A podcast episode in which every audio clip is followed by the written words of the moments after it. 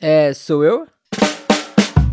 Sim, chegou a minha vez e com ela está começando Sou Eu Board Games, o seu podcast de análise de jogos de tabuleiro. Eu sou o Lucas Fratini e no episódio de hoje a gente vai falar sobre Libertalia, os ventos de Galecrest. Ele que é a reimplementação de um jogo lá de 2022 e que ganhou uma versão toda caprichada no passado, mas que apesar disso acabou passando ali meio tímida e um pouco fora do radar das pessoas. Por que será, hein? Vamos descobrir daqui a pouco. Mas antes, vamos ver aqui rapidinho o que vocês acharam do episódio anterior sobre o Arnak e também queria deixar meu agradecimento ao Gustavo do Gambiarra, o pai ali dos podcasts de jogos tabuleiro, né? E também o Guilherme Toledo lá do Arqueojogos, que me ajudaram muito a decodificar ali como que fazia para postar o podcast lá na Ludopédia. Então, valeu demais, gente gente. E falando em Ludopédia, o primeiro comentário que foi feito lá no post do episódio foi do Guilherme Vamussi. Ele disse o seguinte: Interessante a visão que você deu sobre a expansão, realmente faz sentido. O jogo é interessante, pena que não clicou pra mim, kaká. É, Guilherme, às vezes tem isso, né? Eu acho que o jogo de tabuleiro, como toda peça cultural, às vezes ele simplesmente não clica pra gente naquele momento, né? Mas obrigado aí pelo comentário. Outro comentário que teve por lá foi do Anderson Brasil, que elogiou a análise. Obrigado, Anderson. E o último comentário que rolou na Ludopédia foi do Marcelo Insalriaga. Ele disse o seguinte, ó. Show teu podcast, fera. Já estamos esperando o próximo episódio. Espero que tu não fique muito em cima do muro e traga assuntos aprofundados sobre os jogos. Bom, Marcelo, a ideia do podcast é exatamente essa, ali a gente poder aprofundar um pouco mais o debate sobre jogos de tabuleiro. Então, obrigado pelo comentário e espero que você curta esse episódio também. Então, encerrados os comentários, bora navegar pelos ares e mares de Galecrest em Libertalia.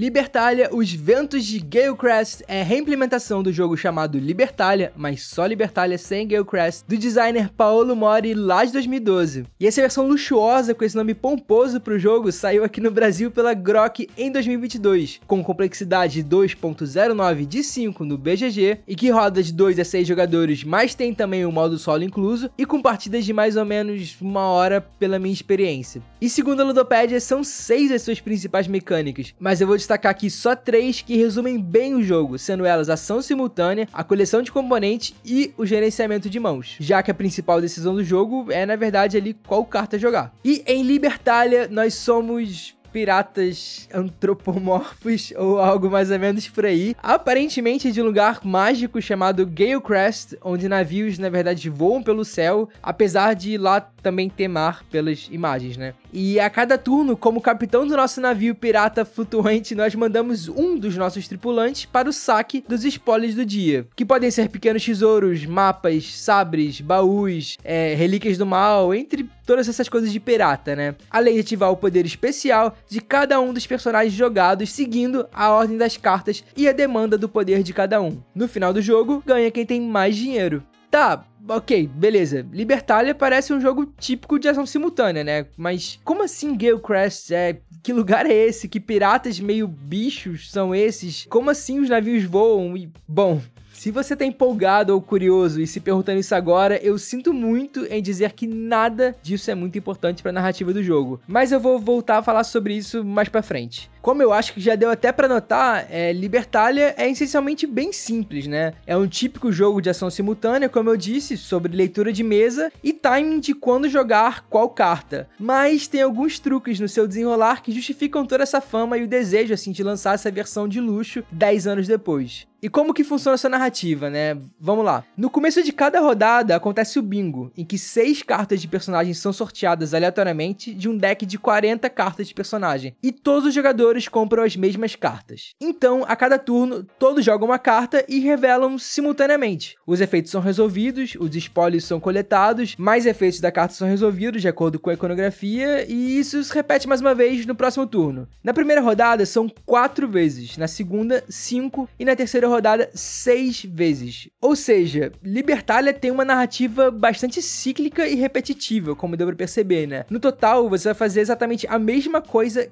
15 vezes. Mas tá, onde que tá o pulo do gato aqui? Acontece que em Libertalia, na primeira rodada, apenas quatro cartas são jogadas. Então, potencialmente, eu digo potencialmente porque alguns efeitos podem mudar levemente isso, né? Pra segunda rodada, vão sobrar duas cartas na sua mão que podem não ser as mesmas dos outros jogadores, dando essa leve diferença, assim, de mãos entre os jogadores a partir da segunda rodada em diante. E isso é muito legal, porque adiciona todo um tempero extra àquela torta de climão típica de jogos de ação simultânea, né? Que é aquela tensão de você ficar ali olhando pra cara do seu adversário e tentar entender, nossa, qual estratégia ele vai seguir agora? Será que ele vai, na verdade, jogar uma carta alta para poder pegar o espólio primeiro? É, ou ele vai talvez usar esse efeito aqui, porque você sabe quais cartas seu adversário tem, né? Tem todo o jogo mental ali rolando a cada turno. Só que a partir da segunda rodada, como as mãos podem não ser iguais, você vai quebrar a cabeça ainda mais tentando lembrar quais cartas não foram usadas e se existe talvez alguma combinação muito forte com as cartas novas que foram compradas.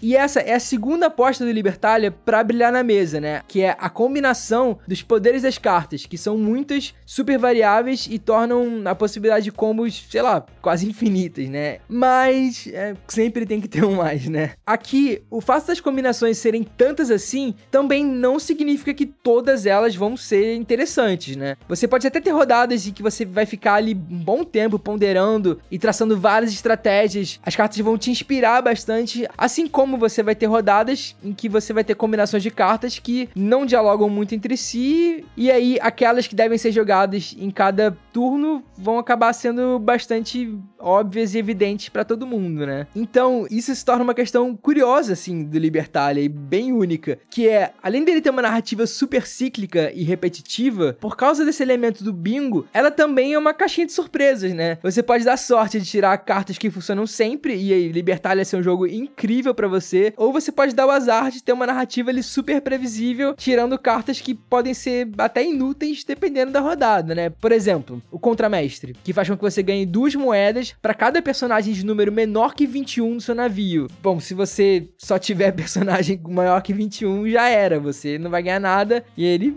a habilidade dele vai ser inútil. É, e por mais que essa sacada assim de você não gastar todas as cartas de uma vez alivie um pouco essa barriguinha no jogo, porque afinal você pode guardar para próxima rodada, isso acaba sendo meio chato, né? Porque acaba atrapalhando toda aquela tensão que é essencial para um jogo de ação simultânea como Libertário, né? Cheio de leitura de mesa, funcionar, entende? Já que quando o Mingo não funciona e as partidas são mais previsíveis, toda essa tensão e disputa fica, na verdade, nas costas ali dos spoilers, né? Dos marcadores, que são as recompensas saqueadas de cada turno. Inclusive, falando assim em potenciais frustrações para certos jogadores, Libertário é um jogo com bastante interação e um bocado ali de toma essa entre os jogadores. Não só por alguns poderes das cartas que fazem com que você ataque diretamente um outro, como o efeito de alguns spoilers estão ali só pra furar o olho do colega. Mas é aquilo, né? É um jogo de pirata, gente. Alguém tem que sair da partida com um tapa-olho. E beleza, agora eu preciso ser um pouco justo com o jogo, porque apesar de bastante regular, acontece às vezes sim do bingo funcionar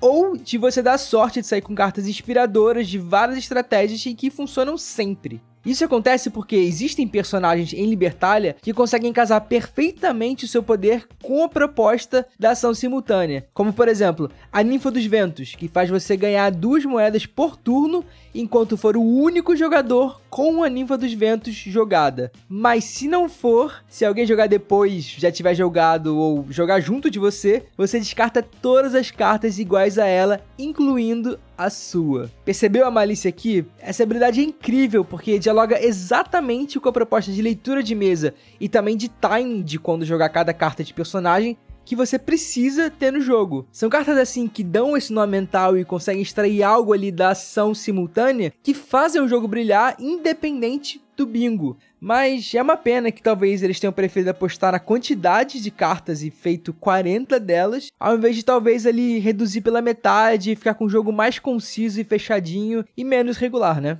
Tá, beleza, mas se todo mundo tem tudo igual, o que acontece nesse caso, assim, dos jogadores terem estratégias muito parecidas e jogarem a mesma carta ali? Quando você tem esse caso da narrativa ser óbvia. Diferente da versão original lá de 2012, libertar os ventos de Gale Crest usa como critério de desempate ali uma trilha de reputação, cuja posição é sorteada logo no começo do jogo, mas você pode subir ou descer nela de acordo com o desenrolar da partida. O que até aí parece bem razoável, mas o que me incomoda aqui é que na verdade essa trilha de reputação é mais do que só um desempate. Ela ela incorpora também um sistema de compensação para o jogador que está ali mais atrás. Só que acontece que o jogador que está mais atrás não necessariamente também é o jogador que está perdendo. Vamos lá, como é que isso funciona? No final de cada rodada, os jogadores ganham moedas de acordo com a posição deles nessa trilha, sendo mais atrás, teoricamente, o pior que perdeu todos os empates, reforçando aqui, teoricamente, vai ganhar 12 moedas. E o mais à frente, que teoricamente levou tudo, só 7 moedas. Ou seja, são 5 moedas por rodada entre esses dois jogadores. E se isso se manter ao final do jogo, com 3 rodadas, são 15 moedas, o que é bastante coisa. Mas não é só isso. Em Libertalia, perder o desempate nem sempre é algo ruim. Na verdade, pode até ser bom para você poder ativar o seu poder primeiro.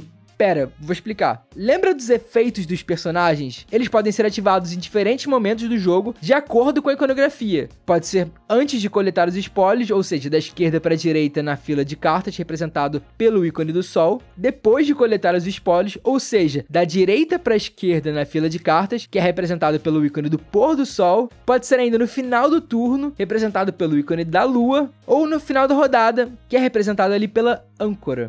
Acho que agora já deu pra sacar, né? Se no bingo das cartas você tiver uma mão boa, com cartas que se resolvem antes da coleta dos espólios, com o símbolo do sol, é terrível para você ficar lá no topo da trilha de reputação, porque em caso de empate, na verdade o seu poder vai ativar por último. Por exemplo, a carta do guarda-costas. O poder dele ativa antes da coleta dos espólios. E você descarta todos os espólios de dois tipos diferentes daquele dia: o gancho e o sabre. Então, você ganha duas moedas para cada espólio descartado assim. Sacou? Pode ser uma estratégia sua se aproveitar dessas cartas de sol e se manter atrás ali na trilha de reputação, o que seria em si uma sacada muito inteligente do jogo, com uma saída super sagaz para poder driblar essa perda no desempates, né? Se não fosse ainda essa compensação extra em dinheiro que você ganha, né? Mas agora, beleza. Vamos lá. O grande elefante branco desse episódio, né? O que diabos é Gale Crest? Bom, como eu falei lá no começo, Libertalia, Os Ventos de Gale Crest, é um rebranding, como dizem os publicitários, do jogo de tema pirata totalmente clichê chamado Libertalia, do mesmo designer e lançado em 2012. Contudo, nessa tentativa de gourmetização, além dos novos componentes que são incríveis e super, super funcionais, parabéns inclusive pra Grok por ter trazido o jogo assim numa qualidade excepcional, foi criado também um novo universo mágico chamado Gale Crest, cheio de personagens antropomórficos e um arquipélago flutuante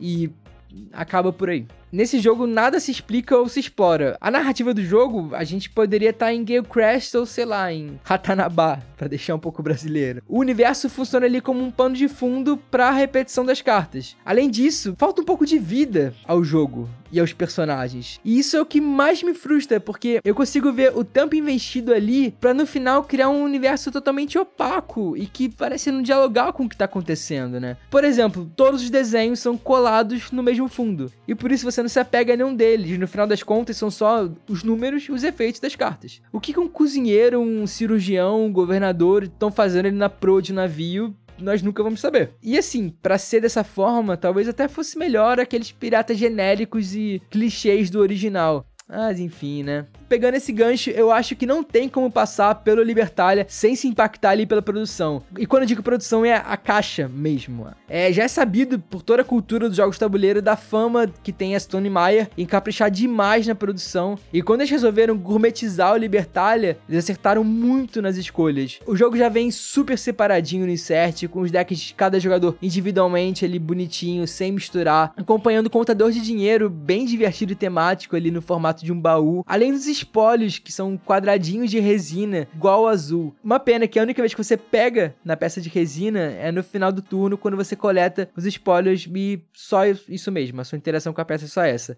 Então, ó, fica a dica de sugerir que você seja a pessoa ali do seu grupo que vai tirar as peças do saquinho para ter essa sensação tátil gostosa que vale bastante a pena. E bom, é isso. Libertalia, os ventos de Galecrest é um jogo que, infelizmente, depende muito da sua própria sorte no setup para ser um jogo bom o suficiente para conseguir vencer essa sua narrativa repetitiva, né? Quando o bingo das cartas funciona nas três rodadas, ele se revela sim um jogo muito tenso que garante toda aquela troca de olhares e leitura de mesa de um bom jogo de ação simultânea. Mas isso só acontece às vezes, né? Então fica aqui minha leve recomendação de pelo menos jogar às vezes Libertalia. E se você chegou até aqui, meu muito obrigado. Comenta lá no post da Ludopédia ou no Instagram, arroba soueuboardgames o que você achou do episódio? Se você gosta do Libertalia, já jogou, tava no seu radar ou odeia ele, que eu vou ler alguns comentários no próximo episódio. E não esquece de seguir a gente no seu agregador de podcast favorito. E se puder, deixa ali uma review 5 estrelas no Spotify ou no Apple Podcast, que me ajuda demais no algoritmo.